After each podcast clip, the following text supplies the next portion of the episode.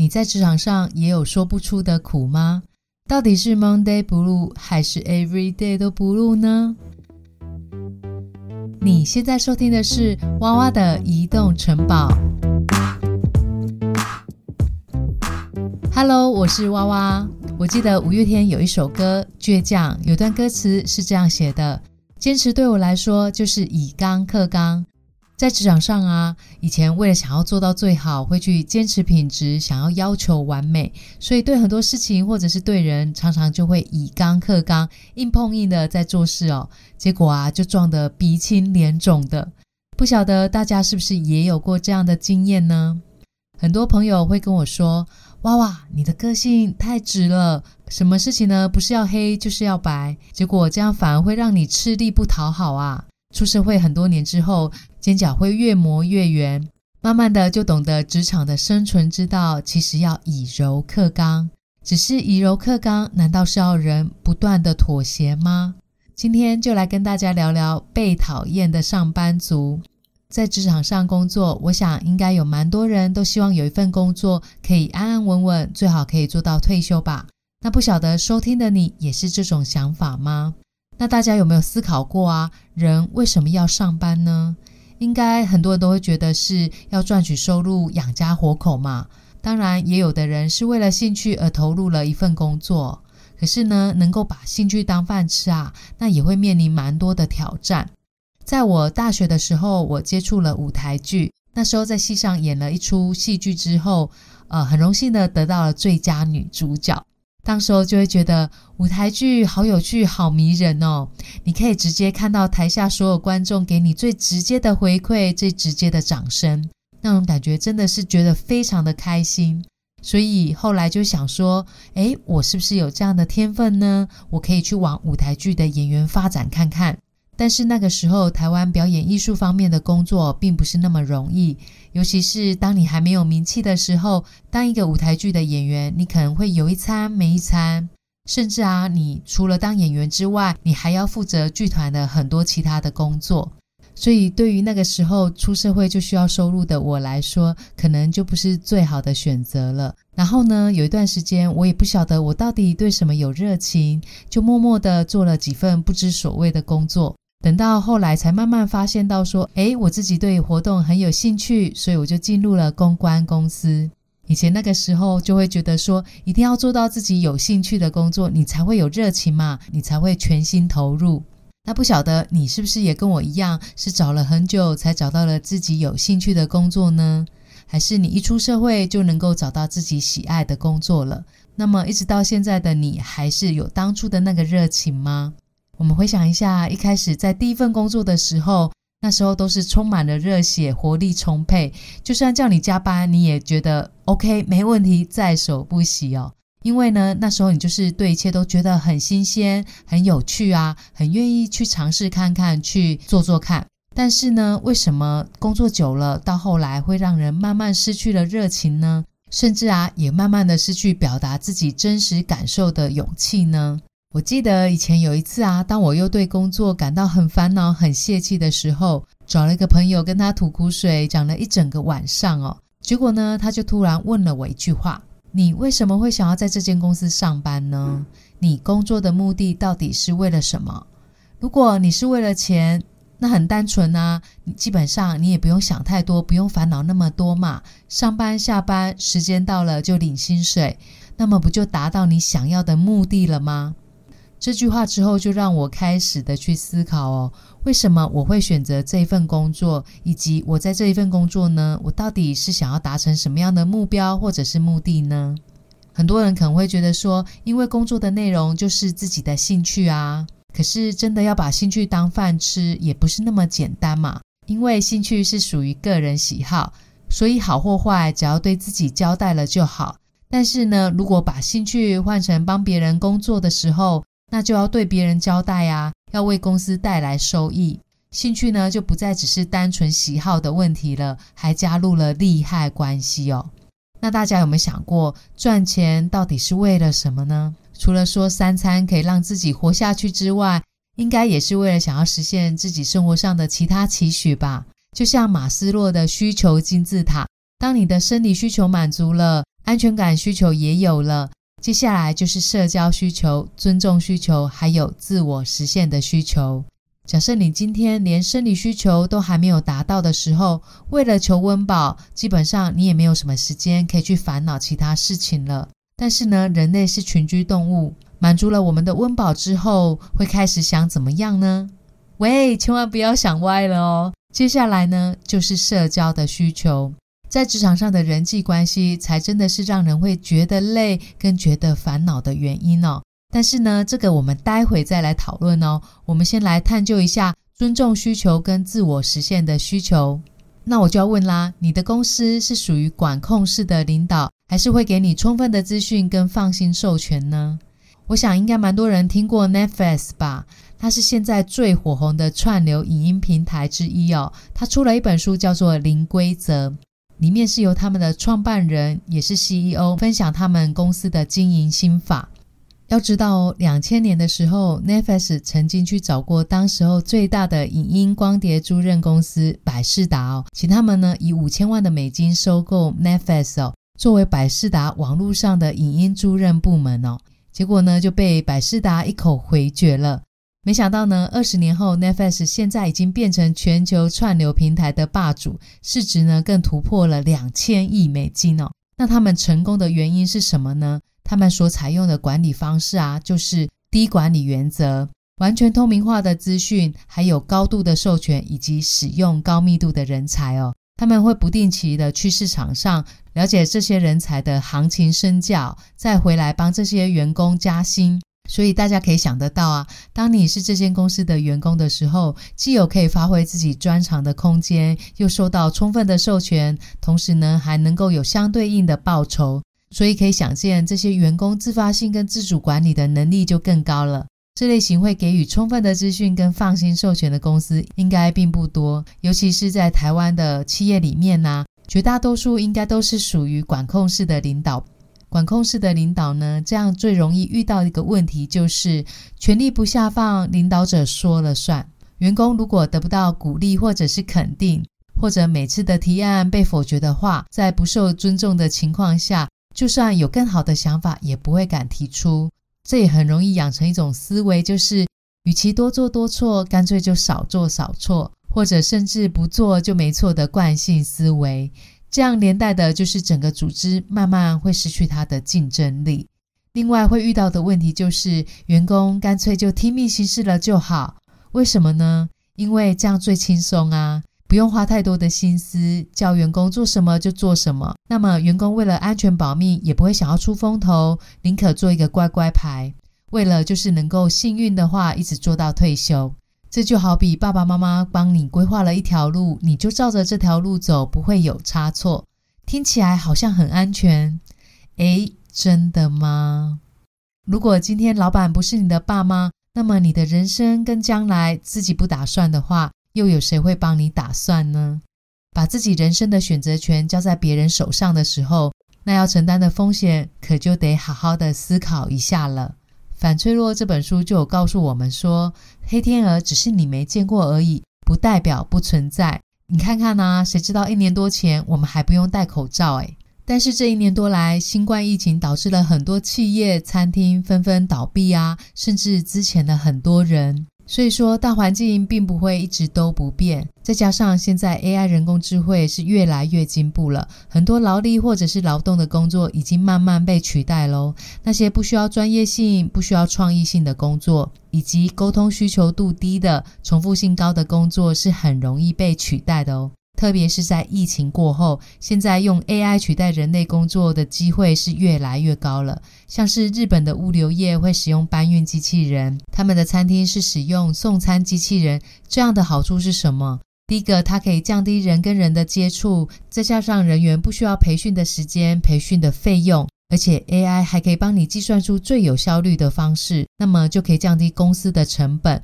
降低人为的失误之外，还有就是人离职的时候。会去找新人来替补这中间的空窗期的损失，企业也可以因此而避免哦。这些都是警讯啊，所以不管是在职场上或者是在人生当中，随时让自己保持一个创新、敢冒险的态度哦。无论你在什么样的情况下，你都能够去适应这个环境，去创造自己的机会，自然也就不容易被淘汰了。在工作环境当中呢，找到自己的定位是非常重要的。当你找到自己的定位，那么也能够从中去找到对你而言的价值在哪里，也就能够避免工作中的挫折、压力呀，去消弭了我们的热情。这样呢，反而可以让我们更清楚自己的目标跟方向。再来，我们来讨论的就是社交关系的需求。我们一天里面有将近三分之一的时间，或者是更长十到十二个小时以上的时间，都是跟同事或者是伙伴们相处。人际关系最容易影响到我们做事的过程以及我们的情绪哦。所以在职场上的人际关系哦，要辨识你到底需要的是哪一种关系呢？在工作里面呢，我们最怕遇到一种人，就是猪队友。摆烂不做事，或者不负责任，甚至啊，有时候还会拖人家后腿。这些人的心态就是，反正我不做，总会有人做啊，把责任撇得一干二净哦。这样的人，真实的情况是不敢对自己负责的人，所以呢，就干脆把责任推到别人身上，交由别人去决定就好。但是呢，在这样的环境里面呢，就很容易让自己觉得孤立无援，觉得没有安全感。这种组织环境场域啊，如果没有办法让一个人获得安全感的时候，那人为了追求安全感，就会去追求别人的认同，会担心别人怎么看待自己，或者是怕得罪别人呐，怕别人讨厌自己，很容易呢就在意别人的眼光，或者是看别人的脸色过日子哦。这种呢就很容易形成一种迷思，就是好像跟别人不一样，就很奇怪啊，是一个异类。或者呢，不敢表达自己真实的想法跟意见，很多自己觉得该坚持的事情也会不敢去坚持哦，反而是去迎合别人，甚至到最后依赖了别人，而失去了自己独立思考的能力。但事实上是勇气、自信、安全感，如果你是向外追求的话，那么也就是容易随时会被拿走了。我举一个故事，不晓得大家有没有听过？谁搬走我的乳酪？在这本书里面呢，就提到有一座迷宫，里面有四个角色，分别是两只小老鼠，叫做秀秀跟快快，嗅觉的嗅跟快速的快，以及呢有两个小小人叫哼哼跟哈哈。他们每天呢都在迷宫里面在寻找的乳酪，然后直到有一天呢，在西号乳酪站发现了大量的乳酪，然后每天到这个西号的乳酪站去取用他们要吃的乳酪。过了一天又一天，这个乳酪也就越来越少了。其中的哼哼哈哈呢，因为过得太安逸了，就没有任何的察觉。直到有一天，谢号的乳酪站完全都没有了，秀秀跟快快呢，就立刻的起身去重新去寻找新的乳酪站。后来也成功的找到了 N 号乳酪站，但是呢，哼哼哈哈呢，却没有办法去面对现实哦，因为他们在这个安逸的环境当中，已经越来越习惯了。于是呢，就不断的陷入在情绪里面，直到有一天，哈哈终于决定要起身去寻找新的乳酪了。但是呢，哼哼还是决定要坚守在西号的乳酪站，等待奇迹的发生哦。哈哈呢，就独自的一个人在复杂的迷宫中呢去寻找。这个过程中呢，常常会自我怀疑，但经过一次又一次克服自己的挫败跟恐惧之后，最后哈哈也找到了这个 N 号乳酪站。下面这个故事要说的是，我们很容易在舒适的环境当中呢，越来越习惯，而失去了危机意识的警觉心，或者是会习惯在同温层里面找温暖，而忘记了自己其实是待在舒适圈当中，忘了去寻找新的乳酪。这就很像是被灌迷汤啊，在寻找认同感的过程中，就会很像一直喝迷汤，到最后喝醉了一样，微醺的感觉好舒服哦。但是，但是啊，最后隔天醒过来，宿醉头痛的是自己，最后要承担难过的人生也是自己啊。所以说呢，今天不管别人说的是坏话，或者说的是好听话，千万千万不要活在别人薄薄的两片嘴唇上啊。如果是自己的情绪，你能够向外去解决问题吗？还是要往我们自己的内在去寻找根本的原因呢？我们都希望可以去成就自己的生活，慢慢的去实现自我的梦想、自我的期待。那么在人际关系当中，我们可以学习阿德勒的目的论哦。在《被讨厌的勇气》这本书当中呢，并不是说我们要成为一个被别人讨厌的人哦，而是要拥有尊重自己的自由。你的存在就是有价值的，不需要透过别人来认同你。阿德勒就提到了课题分离对于人际关系是很重要的一件事哦。所谓的课题分离，指的就是这件事情谁该对最后的结果负责，就属于那个人的课题。也就是说，假设不让别人讨厌，这是我自己的课题；但是别人要不要讨厌我，那就是别人的课题了。我们自己可以努力的把马牵到水边。但是那匹马要不要喝水，就不是自己的课题了。以前我在某一份工作当中啊，遭受到无妄之灾。当时候呢，我们公司有一笔款项哦，差点无法清款。过程中呢，跟客户来来回回的沟通，但是没想到到后来被客户一句话否决了，不承认有这笔款项。当时候呢，对方的主管就发了一封信过来给我，里面呢把所有的过错全部算到我的头上。当时候信里面的每一句话啊，就好像一道一道的箭射到我的背上，内容完全都是颠倒是非，甚至讲到后面呢，变成了人身攻击哦。我就被误会，被当成箭靶。后来好家在我当时公司的老板哦，是挺我们的，非常明事理。了解了整件事情的来龙去脉之后呢，再去跟对方沟通，这件事情后来是顺利解决了。现在回想起来呢，那个时候好险我没有被当时候那些尖酸刻薄的话难过到想不开，不然或许你现在就听不到我的声音了。开玩笑的哦。话说回来，人际关系是一种尊重自己跟别人意识的平等跟自由。要懂得尊重自己，就得先了解自己的定位在哪里，才不容易被灌迷汤啊。那你知道全世界最会对自己洗脑、欺骗自己的人是谁吗？没错，就是自己。当我们为自己的行为找借口的时候，不就是自己在灌自己迷汤吗？如果要真正的了解自己呀，第一个最难的课题就是你有没有面对自己的勇气呢？如果我们真的往自己的内心去挖掘，过去很多在我们脑海中、心里面住了很久的东西呀，全部会一一的浮现在台面上来哦。那些包含你觉得难过的、受伤的，甚至委屈、愤怒的，所有开心跟不开心的事情啊，都会一一的重新展开在你的面前。我自己呢，是透过阿德勒心理学，前前后后大概花了一两年的时间，才真正的去解开了自己的谜题。比方说，为什么对某些事情会特别的执着，或者是别人做了特定的什么事情会特别的激动？还有就是某些人的反应，你就是会特别的在意呢。大家也不妨可以去试着找找看自己内在的原因哦。当我们找到根本的问题的时候，那时候才是真的考验哦。这取决于你愿不愿意对自己诚实，有没有勇气去观看自己那个脆弱的自己。这个过程啊，其实就会让人觉得非常的头痛哦。但是，一旦我们很清楚知道我们的行为、任何的想法，这些在心理过程当中究竟发生了怎么一回事，那些可能你曾经觉得难堪的、难以启齿，或者是不自在的事情，其实背后都有它真正的原因。这些原因，也就是自己想要达到的真正的目的。然后呢，你愿意去接纳这个所有面向的自己之后。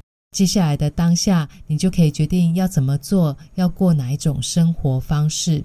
决定权在你，对，就是你的身上。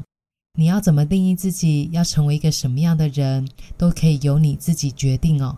这样的话，生命的王牌就重新拿回到我们的手上了。对自己有一个清楚的定位的话，在工作上的目的是什么，或者是在人际关系当中的定位，你要怎么选择，也就能够一目了然了。真正懂得尊重自己想法的人啊，也就能够去理解别人，尊重他人。我们不是要从别人身上来解决自己的课题哦，因为成就我们自己的生活心态、自己的人生态度，不是别人，而是我们自己。这也就是我今天想跟大家分享的。那我用两句话来做一个结语：你的行为伴随着你的信念，你的信念起源自你的内心。我是娃娃，如果你喜欢这集节目，记得按订阅、分享，别忘了给我五颗星，赞助我一杯咖啡哦。我会继续努力，分享更多的干货给大家。谢谢你的收听。